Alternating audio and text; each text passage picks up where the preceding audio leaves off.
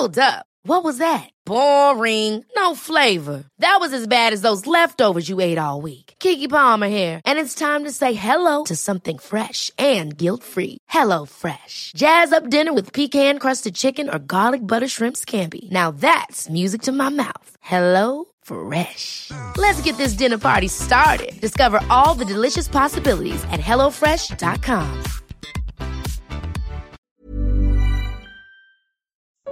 Qual foi o papel da lei?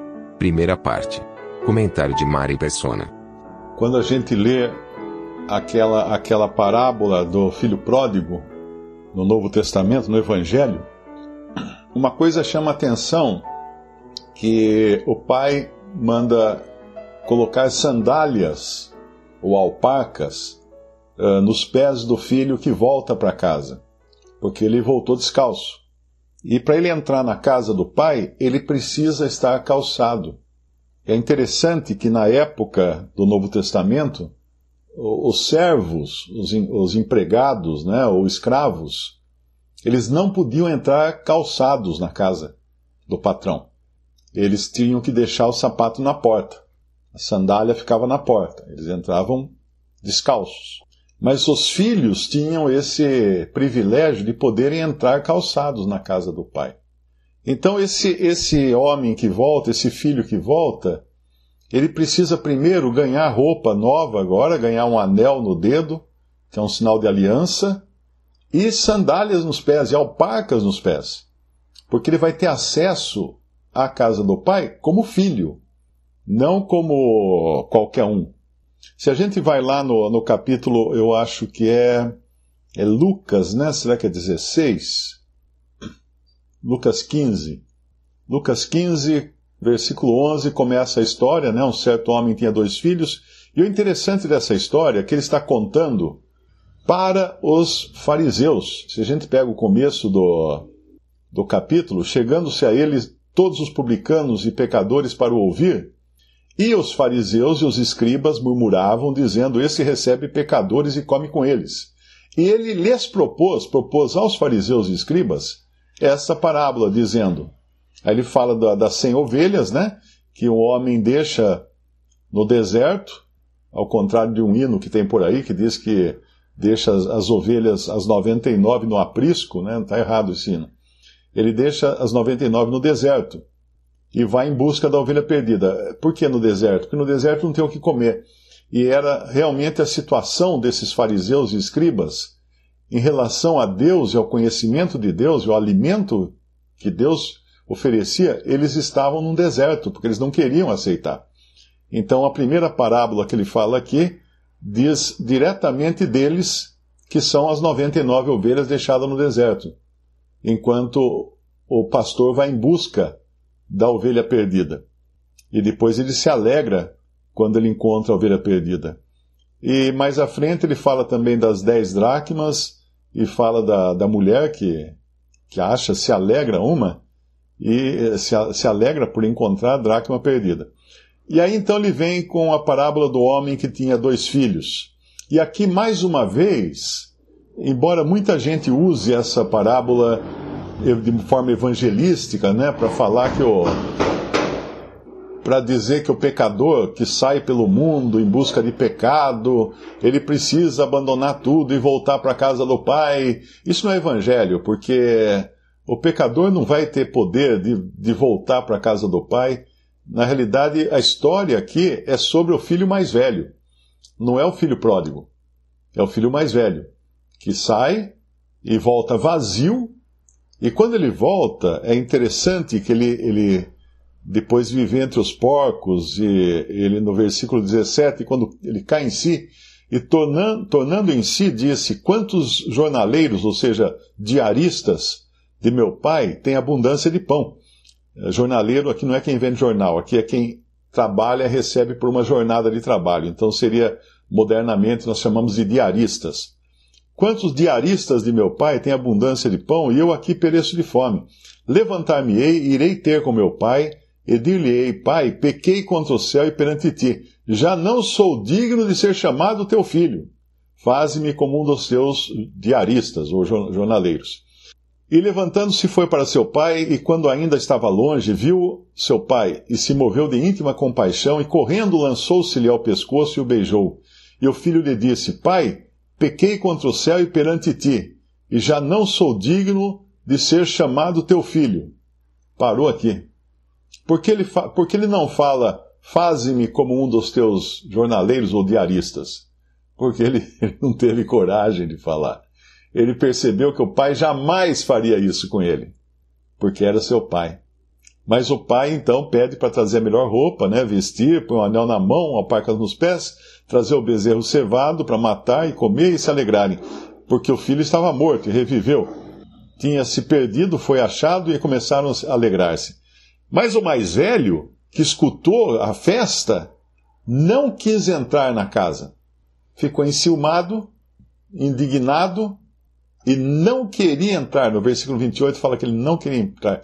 E saindo o pai, o pai saiu. Insistia com ele. E ele não. Esse é o filho mais velho, esse é o judeu. Esse é o judeu. Agora, o que isso tem a ver com o nosso capítulo 4 de Gálatas? É muito importante entender que o filho tem tem privilégios que um escravo não tem, como eu expliquei, não é? Por exemplo, de entrar entrar calçado dentro de casa, como aquele jovem que volta eh, foi recebido com todas as pompas de um filho, com todos os privilégios de um filho. E aqui em Gálatas, ele está falando, no capítulo 4 de Gálatas, ele está falando de um assunto que ainda é um filho, mas não é um filho, eh, ele é herdeiro, né? Eh, mas ele ainda é menino. Aqui fala de um outro aspecto dessa filiação. É um filho que ainda não tem a posse do seu lugar, da sua posição de filho, uma posição plena de filho, tanto é que é preciso de um tutor. Isso era muito comum no tempo dos reis, até hoje, né? Países que têm reis, por exemplo, o herdeiro do trono, ele, ele assume o trono lá com 10 anos de idade, porque morreu o rei, alguma coisa assim. Ele não vai reinar ainda, ele vai ter um tutor. Ele vai ter alguém que vai tomar decisões por ele. Porque ele ainda não tem idade, ele não tem capacidade de tomar decisões, de, de gerir a sua fortuna. Então, para isso existe o tutor. Uh, todos esses reis e rainhas que assumiram uh, o lugar de, de herdeiros muito cedo tiveram tutores para cuidar de todas as suas coisas. Então, aqui, Digo, pois, que todo o tempo que o herdeiro é menino, em nada difere do servo. Olha que interessante. Ele está, ele, ele tem a posição igual a um escravo. Ainda que possa ter as riquezas e tudo mais, né? mas ele nada difere do servo. Ainda que seja senhor de tudo. mas a conta do banco não está no nome dele ainda. Ele não tem a senha da, ele não tem a senha da, da conta. Porque ele tem o lugar de servo mas está debaixo de tutores e curadores até o tempo determinado pelo Pai. Assim também nós, quando éramos meninos, estávamos reduzidos à escravidão ou servidão debaixo dos primeiros rudimentos do mundo. Mas vindo a plenitude dos tempos, Deus enviou seu filho, nascido de mulher, nascido sob a lei, para remir os que estavam debaixo da lei, a fim de recebermos a adoção de filhos adoção de filhos. Essa não é uma adoção no sentido normal de uma adoção, né? Que às vezes você adota uma criança, mas ela não tem direitos, ela não tem herança, não tem nada. Essa adoção de filhos aqui é, é uma adoção, vamos chamar assim, geneticamente perfeita, né? Uh, somos filhos de Deus, uh, tendo como que o mesmo, a mesma gené filiação genética, né? De, que tem Cristo, somos co-herdeiros com Cristo. E aí no versículo 6, e porque sois filhos, Deus enviou aos vossos corações o espírito de seu filho que clama, Abba, Pai. Assim que já não és mais servo, mas filho, e se és filho, és também herdeiro de Deus por Cristo. Agora, aqui, o que, quem é esse tutor que ele fala aqui? Está debaixo de tutores e curadores até o tempo determinado pelo Pai. Isso aqui são os judeus. Os judeus, porque ainda não tinham todos os privilégios, ainda eram menores de idade, vamos, vamos falar assim. O judeu, por ser menor de idade, não ter responsabilidades ainda, não ter como saber como fazer, está engatinhando, está comendo papinha, está uh, sendo criado ainda nos braços de uma ama, de uma babá. Então o que, que Deus fez com os judeus? Ou com Israel, não é? Deu uma lei. Deu uma lei deu um cercadinho. Quem tem, quem tem, filho aqui, acho que já, já viu isso, né?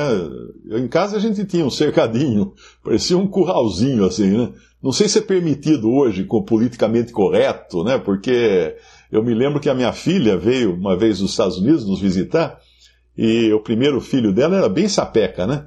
Então, ele, ela entrava num shopping center, por exemplo, ele já saía correndo, já demandava. Então, para poder sair em lugares públicos, ela comprou um negócio que vende, é muito comum nos Estados Unidos. No Brasil não, quase que não usa isso. É uma. Essa mesma coisa que você. coleira de cachorro, que você usa, que, que é extensível, assim, lá. Você segura um negócio, tem uma manopla, né? E tem uma cordinha que ela estica e volta. Conforme o cachorro vai para frente, vai para trás. Né? Só que ao invés de ter uma coleira na ponta, ele tem um. Tipo, tem uma mochilinha.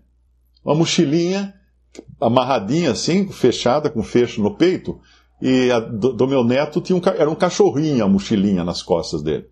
Então ele corria para lá e para cá, e minha filha só controlando no, ali na, na, extensão, né, segurando ele na extensão. E então ele estava nos visitando aqui, nós somos no shopping em Campinas, tem um shopping que é todo térreo, é um shopping muito grande que tem em Campinas. Então quando, quando eh, ela entrou na frente, e eu vinha vindo atrás, porque eu tinha fechado o carro, e ela entrou na frente, com o filho correndo assim na frente, e vinha vindo um casal. O casal olhou horrorizado para ela e para o meu neto.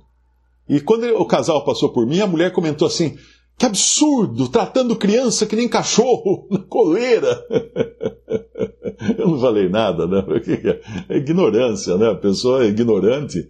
Mas é isso, tinha, tinha que fazer isso. Então por isso que eu, eu falo, não sei se hoje o cercadinho ainda existe para beber. Os, os, pais mais jovens aí devem saber. Mas eu não sei se ainda existe, porque é capaz de ter mimimi aí, que não pode cercar a criança, é, vai tolher a liberdade da criança, alguma coisa assim. Mas Deus colocou um cercadinho.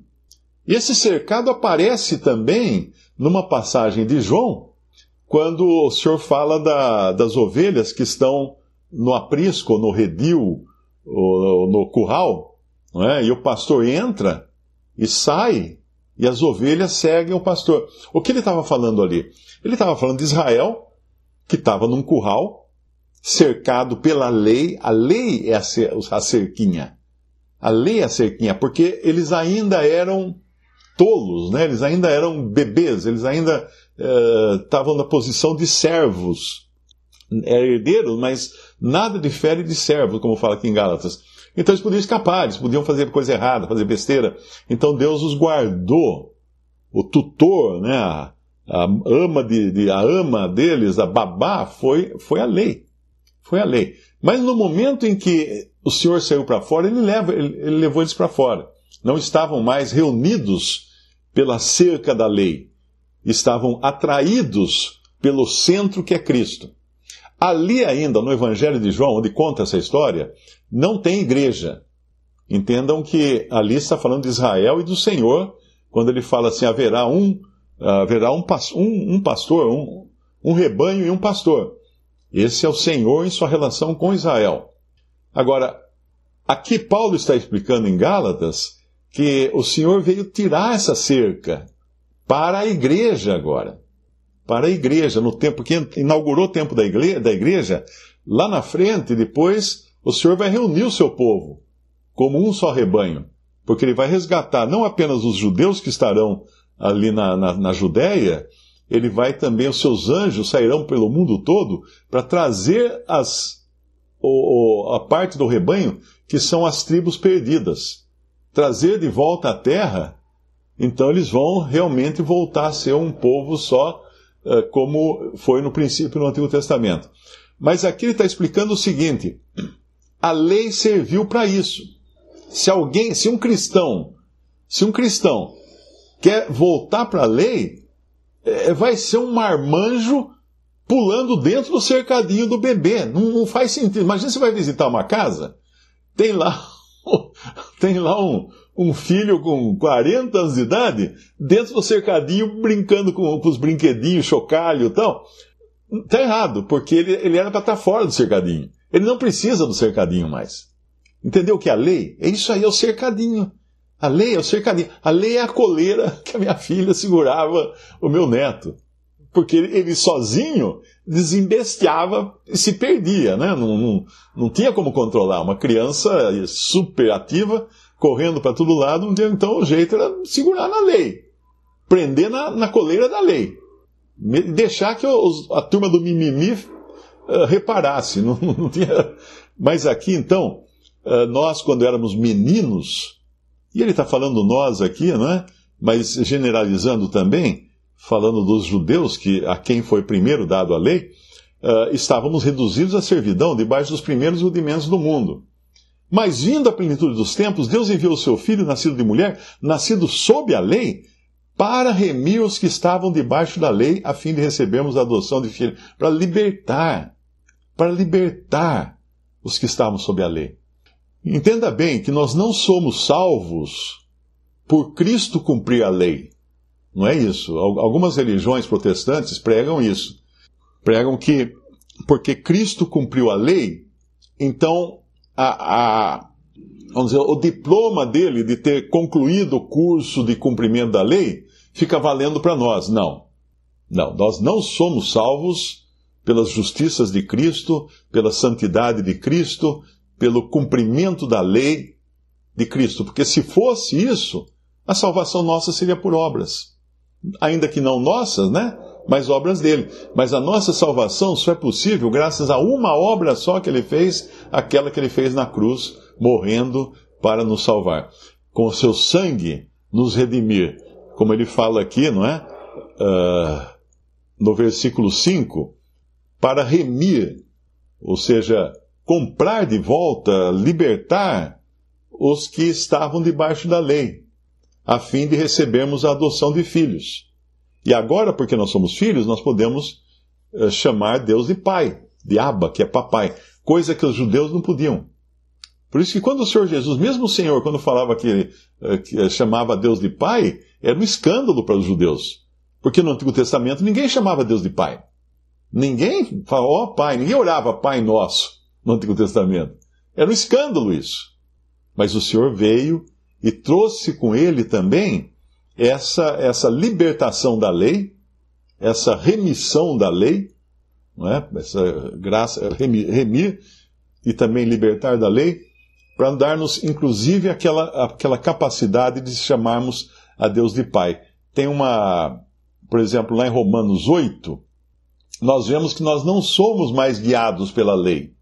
Então, ainda que a lei tenha princípios que são bastante úteis para o cristão, é? você tem certos nortes ali na lei, mas não são, não são regras para nós.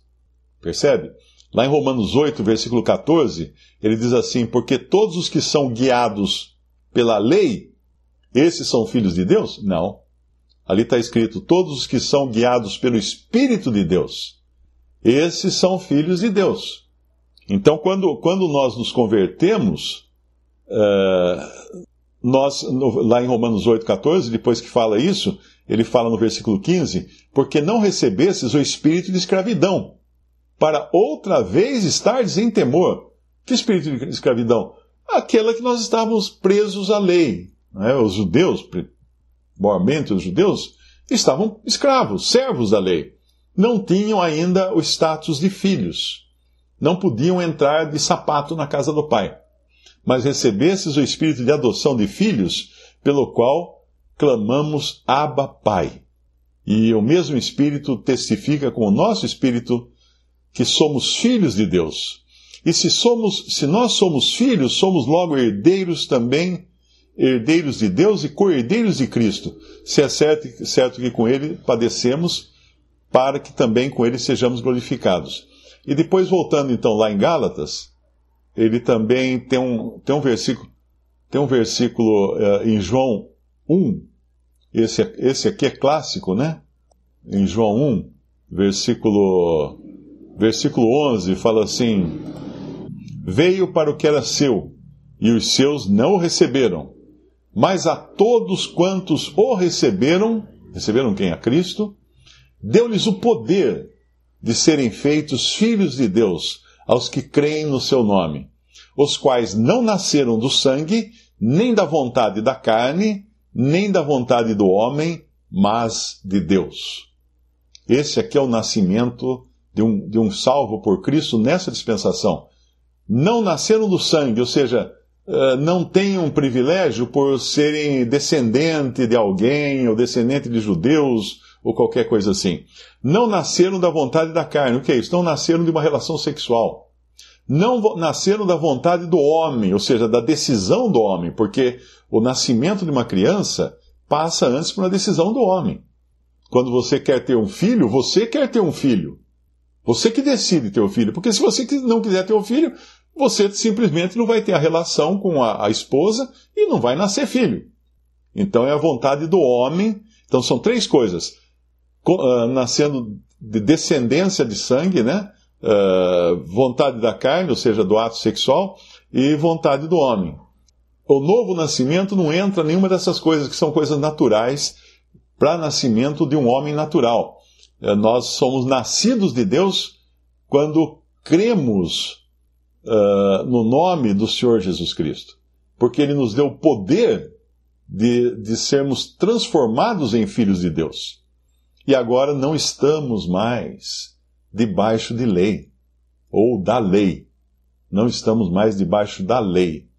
Estamos, uh, alcançamos isso dentro do contexto da graça. Por isso que ele fala aqui, uh, no versículo 12, de maneira que, Romanos 8, versículo 12, de maneira, irmãos, somos devedores não à carne, para viver segundo a carne, porque se viverdes segundo a carne, morrereis. Mas se pelo Espírito mortificardes as obras da carne, vivereis. Porque todos os que são guiados pelo Espírito. Aqui eu estou lendo Romanos 14, desculpe. Porque todos os que são guiados pelo Espírito de Deus, esses são filhos de Deus. Só os que são guiados pelo Espírito de Deus é que são filhos de Deus.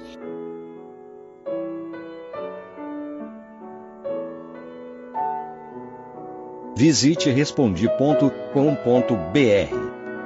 Visite também 3minutos.net.